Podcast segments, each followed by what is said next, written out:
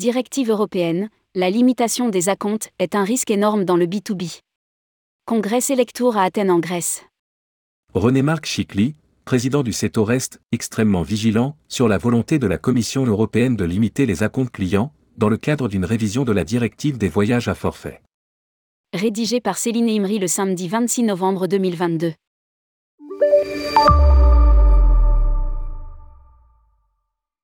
Dans le cadre de la révision de la directive européenne des voyages à forfait, la Commission européenne étudie la possibilité de limiter les acomptes clients.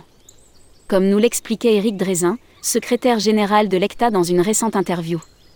La Commission souhaite que quand un consommateur achète un package, il ne paie qu'un acompte limité et ensuite à charge pour lui de finaliser le paiement quelques semaines ou quelques jours avant le départ. Lire aussi, acompte client, l'Europe veut les réduire drastiquement.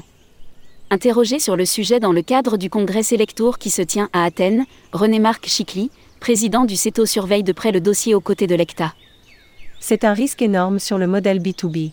Nous faisons valoir le maintien des acomptes. C'est essentiel pour l'économie des entreprises, agences de voyage et tour opérateurs. Il faut être extrêmement vigilant car la France est capable d'aller plus loin que la directive. Nous l'avons vécu sur la responsabilité de plein de droits. Nous avons une chance, c'est l'unité de cette profession une triple peine pour les tours opérateurs. Comme nous l'expliquait Éric Drézin.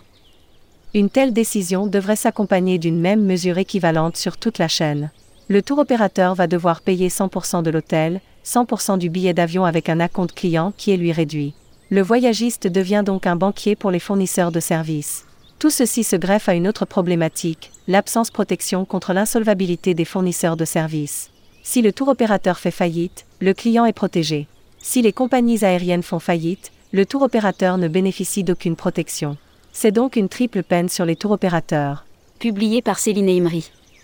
Rédactrice en chef, tourmag.com.